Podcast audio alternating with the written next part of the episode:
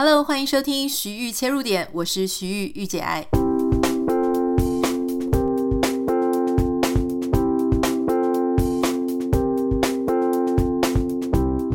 欢迎收听今天的节目。今天是礼拜二，要跟大家分享一些新闻啊、时事等等的。我注意到最近的一个新闻哦，这个新闻呢，它其实在这个彭博，还有呃日本时报的 Japan Times，还有台湾的天下杂志网站呢，都张贴了这个新闻哈。这个新闻是这样，就是他说韩国，诶，大家知道韩国的生育率很低，跟台湾两个真的是全世界数一数二低的哈。韩国他为了要拯救这个母亲的低生育率，有一个新的服务出现了。什么服务呢？就是他们要推出保姆界的 Uber。什么是保姆界的 Uber？你想象哦，Uber 就是共享汽车嘛，哈，就是有一些人他专门的在啊不定时的。让你随时都可以叫到其他人的车子，那他呢，可能也不是一般的那种营业的方式，他也是透过平台去做媒合。那么现在呢，就有一种服务在韩国哈，已经很多人使用了，将近一百多万用户的是 Babysitter 啊，这个平台叫做 Momsitter，他的这个创办人啊，当时他也是一个妈妈。为什么他会做这样的服务呢？就是有一天他在上厕所洗手间的时候，他听到另外一间传来一个妈妈啜泣的声音，因为他在讲电话，他的孩子在学校突然生病了。那这个妈妈呢，因为在工作职场上没有办法突然请假，大家可能。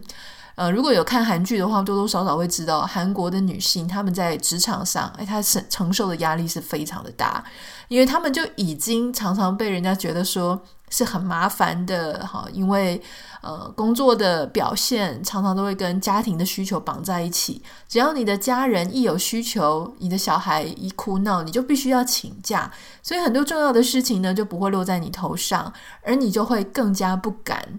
去跟你的上司什么去要求，尤其他们在性别上是一个不是很平等的社会嘛，所以当时他就听到这一个他的同事啊，就是在啜泣，因为他没有办法去接他的孩子，充满了愧疚感。所以这个创办人当时他就决定要做一个能够拯救大家、拯救职业妈妈的这个工作。好，六年之后，各方面都成熟了，他创了这个平台，叫做 Momsitter。这个 Momsitter 呢，其实就跟我们刚刚讲的一样，它就是帮你。透过这个平台去媒合，如果你临时有需求的话，它就可以媒合出一个现在能够帮你带孩子的人啊。例如说，去帮你去学校接你生病的孩子；例如说，你的孩子啊临时有什么样的需求，他可以代替你去照顾你的孩子，去接你的孩子下课等等的。如果你突然临时要加班要开会，你走不开，所以这个服务呢就很受到一些韩国妈妈们的欢迎。可是老实说，因为我想每一个社会哈，它在有一个新的商机、新的服务的时候呢，其实都是因为那个社会上某一些环境、某一些条件创造出了这一些需求，对不对？好，这个事情其实可以分很多方面去讲了哈。这个新闻原始的新闻，它是站在那这样子的服务能不能够拯救这个低生育率的国家跟社会呢？我想我们特别可以值得来想一想，因为台湾跟韩国。就是两个人在争这个世界生育率之低的哈。老实说，我觉得这些统计数据呢，我上网查就很容易查到两种不同的答案。然后有的生育率说我们现在每一个妈妈会生什么零点八个孩子，然后有的说哦可以生一点多少个孩子。但总之，虽然这个数字略微有一些不一样，可是呢，就是都是全世界数一数二低的。那根据这个新闻上面是说，现在韩国的妈妈哈，一个妈妈她只会生零点八个孩子，什么意思呢？就是有一些妈妈她不生孩子，所以数字才会有这些小数点啦。为什么？为什么这些韩国的妈妈哦，台湾的妈妈也一样，为什么不生呢？啊，当然他们就是会讲说，这个性别越不平等的地方，好，他们这个生孩子的意愿就越低。那这个性别不平等，跟我们以前单纯的在讲说性别不平等，我们在社会上有很多工作不能做，可能略微概念有一点不一样。因为大家都知道嘛，就我们现在，比方说像台湾也有女的总统，我们有女的主管，女生在晋升啊升迁上面，感觉好像并没有这么多的阻碍。我不知道韩国，但是台湾相对是好一些。可台湾还是生育率非常的低，所以我认为这个不不是只是跟升迁或是这个社会上对女生的态度，而是社会上是不是觉得孩子仍然是妈妈的责任？其实我一直想要跟大家分享一件事情，就是我之前常常去其他国家玩嘛，那特别是在欧洲或是美国，就我们可能也有讲过，就是比方说我去挪威玩的时候，哦，那个爸爸有那种一个爸爸，他是我还有照片哦，一个爸爸他推着婴儿车，那你说推婴儿车有什么了不起？哦，这个婴儿车它是六人座的，上面有六个孩子哦，我不太确定这六个孩子是不是都是他家的孩子，如果是的话，我觉得非常厉害。但这个爸爸他是一个人推着六人座的婴儿车哦，你可能只看过两人座或甚至三胞胎的那种，但那个真的是六人哈，六人座的婴儿车，然后他在跑步。那在美国，其实你都会看到很多的时候都是爸爸带着孩子去公园、去海边，就是爸爸跟孩子玩。可是，在台湾，真的你会发现说，很多都是妈妈，妈妈负责接送，妈妈负责带孩子，妈妈就是。你相处的越多，你越知道孩子的需求，孩子也越依赖你，这个是一个互相的。那妈妈也就越来越不信任爸爸，所以所有的事情都是一肩挑在自己的肩膀上。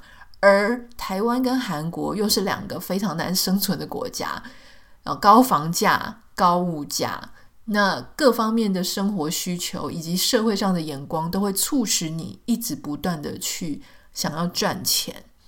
那这些很难生活，生活费相对高，房价相对高，车价相对高的地方，他要怎么样又可以雇保姆？这个事情就变得很困难哈。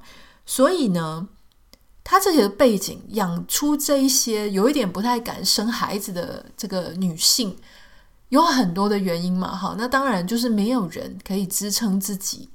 啊，就比方说，你看我干嘛要生小孩砸自己的脚？这种想法就会出来。这些社会上，他不只觉得你还是应该要负担啊这一些责任，同时这些国家的女生其实她的受教程度也很高，经济自主能力也很高，个人自我意识也很膨胀。你相对于说那些一样是。呃，性别不平等，可是那些女生真的就受教又真的比较低，经济也完全是依赖男性的。诶，说不定他们也没有这么反抗要生小孩啊，因为有很多原因嘛。你看一些人类学啊、文化的相关的书籍，他们可能要生小孩来维护自己的地位啊，他有很多的动机会促使他要去生孩子。可是像韩国或是台湾，他自己就可以把自己过得很好，呃，为什么要去生小孩砸自己的脚？那他自己的。周边的支持又很低，所以这个会造成很多，我不是说所有，但是有很多的女性，她不太愿意在她的生育的黄金时期的时候去生啊。那当然，你说什么叫做为什么要特别强调黄金时期？像我们现在已经四十岁了，假设我们现在一切好像经济啊、房子什么都已经准备得比较好了。结果我们想要生的时候，哎，说真的，已经没这么容易了哈。说自然生，自然生，放给他自然，自然就是不会生，也是会有这样子的难题。好，那这个社会上呢，它其实也是会有一些啊相对的原因啊，让这些嗯保姆界的 Uber，就是这些共享保姆这个行业会出现，包含刚刚我们提到的父母。这个社会生活费生活的难度比较相对比较高，所以你如果不是双薪，你就没有办法维持一个家庭。好，所以这个爸爸妈妈他们就要去上班。可是上班呢，到底够不够付一个固定保姆的费用？对很多的中产阶级哈，或是说小中产阶级，我有些时候大家在谈中产阶级的时候呢，其实大家的标准是不太一样的。有些人的中产阶级是说，哦，好，两个都是主管。有些人中产阶级是两个都是小主管，好，所以这两个都是大主管跟两个都是小主管，你可能收入可能是不一样的。假设就两个都是白领好了，这两个都是白领，其实光是要负担什么生活费啊、房贷啊、车贷啊、一般生活开销啊，哈，就已经很紧张了，还要负担一个固定的保姆费，可能常常就会觉得说，就已经付幼稚园的钱了，就付安亲班，又付保补习费，付双语的什么的，这个都付完了，我还要再付保姆费，可能就没有钱了哈。所以呢，他们就会觉得说，小孩的需求可能是偶尔的，他不是天天都会有状况嘛。所以也许这个固定式的保姆费，说不定就可以省下来。那你说韩国的政府有没有在补贴这一些家庭他的保姆费呢？其实是有的。可是事实上呢，这个韩国的政府，比方说他在二零零七年的时候，他政府就有推出一个公家的保姆服务。好，这个两千啊两万七千个保姆，他们这个政府的保姆有两万七千个。这两万七千个保姆呢，他们服务也帮助了至少有七万八千个家庭。可是问题是，这个保姆的政策，他们只支持什么呢？只支持这个低收入的父母。换句话说，我们刚讲的，如果你两个父母都是白领，都是上班族，他是吃不到这个政策的好处。所以也就是说，你说非常有钱那些家庭，他不会为这个困扰嘛？他早就已经请固定保姆。低收入的呢，也有政府补助。最可怜的就是那些中产。哦，就是白领的这一些父母，那这些父母呢，他们可能也没有办法有一个很大的房子，那又不想要受到长辈的控制啊。长辈也许可以帮你照顾小孩，啊，现在长辈也很多都不想帮大家照顾小孩嘛，所以也没有长辈的这个帮忙哈。当然，大家也不想受到长辈的控制。而韩国的文化呢，其实也跟日本有点像，就是男生也常常要应酬，常常要加班，你要表现你对工作非常的投入，你才有晋升的机会。那孩子谁要照顾孩子？就是妈妈。妈妈要在孩子有需求的时候去处理，妈妈要在孩子啊这个呃健康出问题的时候要去处理，要看他的功课，要盯他所有的事情。在这样子的一个背景条件下，这个保姆。就是共享保姆这件事情就变得很兴盛。可是当我们讲到共享保姆的时候，我觉得我们要开始去想一件事情，这个也是新闻报道上他比较没有采取的一个观点。哈，我在这里今天透过节目想要跟大家聊一聊。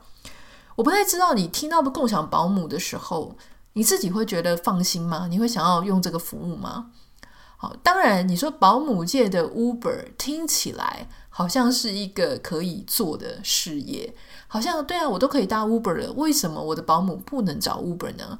事实上，Uber 是一个就是共享的代名词嘛。现在透过这样子类似的生意做生意的逻辑，其实还有很多其他的服务，例如像像美国有这个 Instacart，Instacart 就是帮你去采购一些你的呃超市啊，或或者你想买菜啊、买药品啊，要去一些某一些店家的时候，你可以透过这些共享的 shopper 啊。就是共享的啊，帮你采买的人，什么意思呢？就是你也是用这个平台，然后你点说我要买啊，例如说这个不乱讲哈，就是说例如说某一家超市，那有没有人愿意去帮我买呢？他就会帮你媒合一个这个附近的愿意帮你采购的人。那这个人呢，你就你就在上面点你要的东西，然后他收到你的订单之后，他就会去那一家店。然后帮你买你要的东西，然后放到你家，好，所以这个是一个媒合的形式。那可是共享保姆和共享汽车、共享消费的这个共享买家，哈，就是 shopper，我不知道 shopper 要怎么翻比较好。采买的人，他的背后是有一样吗？虽然机制上机制上看起来很像，就是媒合媒合一个在找工作需要可以愿意帮你忙的人，跟一个需要人家帮忙的人。可是我觉得多多少少还是不一样。什么东西最不一样呢？我个人认为是风险，风险上是最不一样的。比方说像 Uber，Uber 就是你自己搭上这个车，对吧？你自己搭上这个车会发生什么事情呢？假设以负面的来讲，哈，所谓负面风险就是所谓的负面的东西嘛。比方说，好，也许我遇到一个我不喜欢的司机，一直不停的跟我聊天，就是我就有遇过，就是想要一直问我个人隐私的事情，哈。或是说他走错路，他走比较绕比较远的路，可是这个事情上不太会发生，因为他也已经帮你把这个路线的规划好，除非他不照着那个路线走。或是说这个车子的风格，它里面的味道、它的装潢、它的来车型你不是很喜欢，然后当然就是最糟糕的就是说，假设他故意啊，就是比方遇到一个变态，他让你有很危险的部分。可是因为你是一个大人，你是一个成人，所以你是可以判断这个状况的哈。当你遇到危险的时时候，你至少还能够求救或者想一些其他的方法，因为你是个成人。我不是说所有的人都能够找到安全的方法脱身，我们只是在列举说这些服务会有可能，呃，如果有风险是什么样的风险。那我们刚刚讲的，像例如说，像帮你采买的这种服务啊，媒合采买者的服务，insert card 之类的，这些采买者会做出一些什么事情是有风险的呢？例如说，他买错了嘛，你要买的东西，然后他你要买 A，他给你拿 B，这是一种风险；或者他漏买了，你明明就选了五项，他只拿了四项，可是他收你五项的钱；或是你不满意他帮你挑的橘子、苹果那些的品质啊，或是说最糟糕的，还有遇到说他送错家了。明明我家的住址是这里，结果他送到不知道哪一个邻居家，然后就没有收到东西。可是这个是你可以去跟他的客服人员要求要退费等等的。好，这些事情听起来都是虽然不满意，但也不是至不至于造成你人生当中什么样遗憾啊，或是不可挽回的风险。可是共享保姆呢？共享保姆这件事情，我觉得它就非常的考验这个整个社会的安全。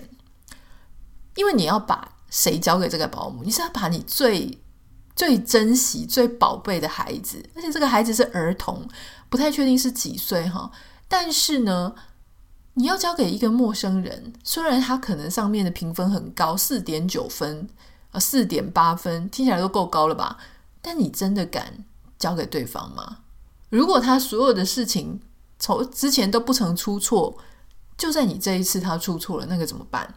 好，比方说呢，会遇到什么风险？例如说各种虐待啊，比方说这种肢体上的虐待、性虐待，或是一些他不是算是虐待，可是他比方说，好，假设有一些人他就是很喜欢听佛经，然后你的孩子在他的家里或是他的车上就不停的听一些什么佛经。假设你是基督徒听佛经，然后或者你是。别的，然后他就做了一些很奇怪的事情，是你不希望你的孩子经历到的事情。好，这是有可能的。那或是说，他就真的其他的孩子他都送回去了，但你的孩子太可爱了，他就 把你的孩子给拐走了。这些事情都是你一次都不能经历的，因为一次的风险都不可以犯的哈。那当然还有，我觉得就算他把孩子都安安全全的带回来了。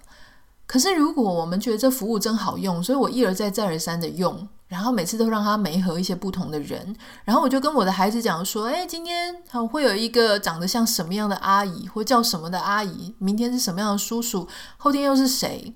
每天或是常常，我让我的孩子浸泡在必须要被不同的陌生人接走，让他跟着不同的陌生人去。”建立他们的信任，因为孩子如果完全不信任，他不跟着他走嘛，哈，所以你就是逼迫孩子一直不断的去信任，教他学习信任各种陌生人。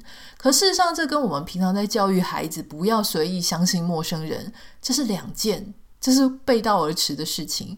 如果孩子他在真的判断人的这种能力都还没有学会的时候，就判断说我应该要相信一个来找我的陌生人。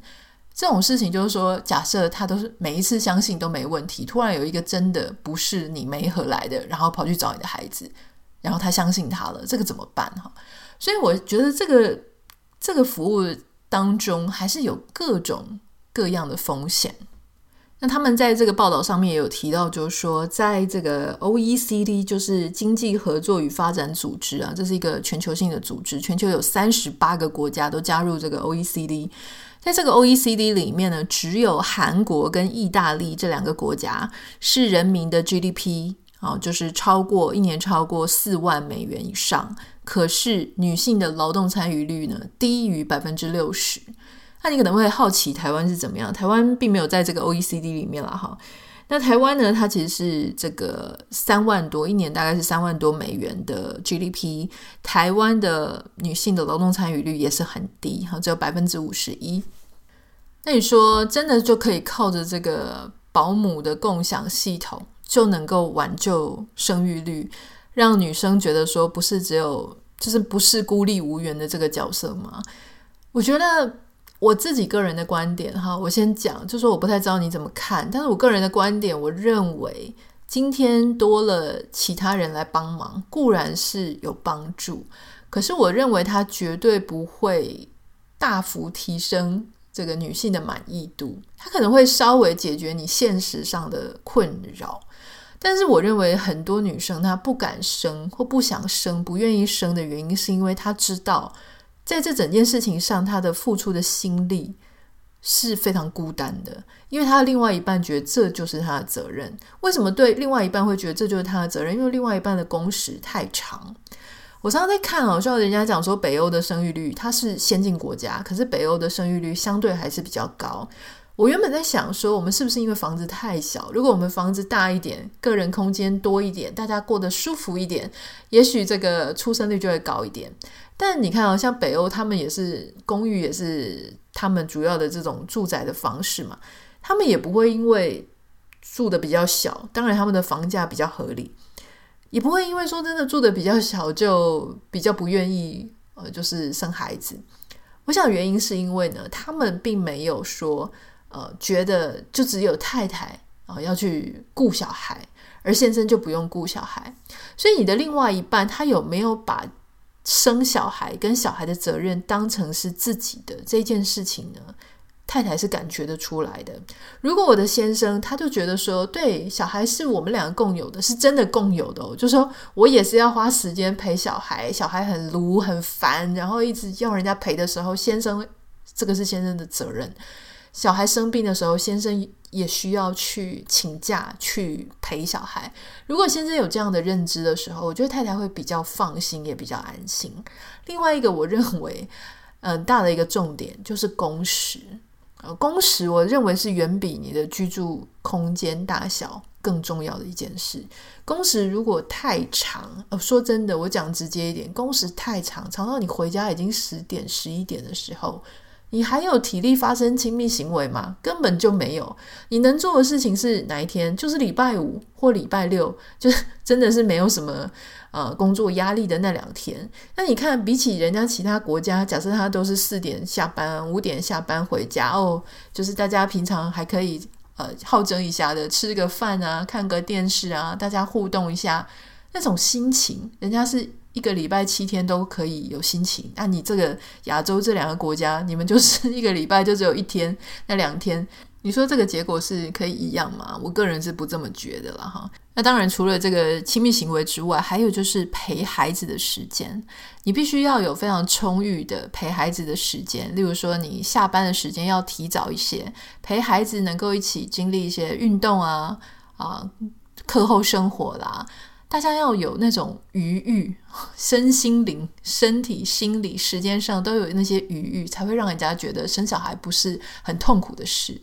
所以，我觉得你一个国家要有好的生育率，你要有一个很很公平、很很让人家觉得敢于回家、敢于休息、敢于下班，周末不要一直二十四小时昂扣的这样子的工作职场环境。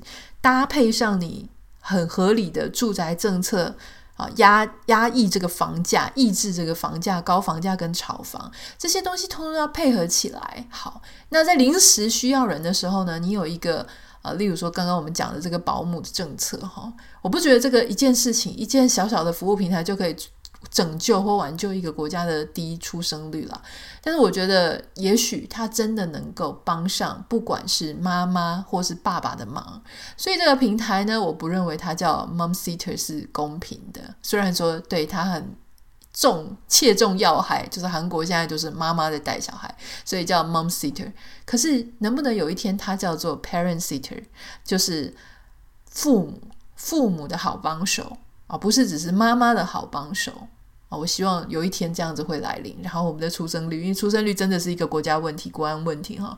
好，不知道你的想法是什么？如果是你，你敢用？你会选择要用保姆共享平台吗？为什么？欢迎你可以私讯到我的 Instagram 账号跟我分享你的想法。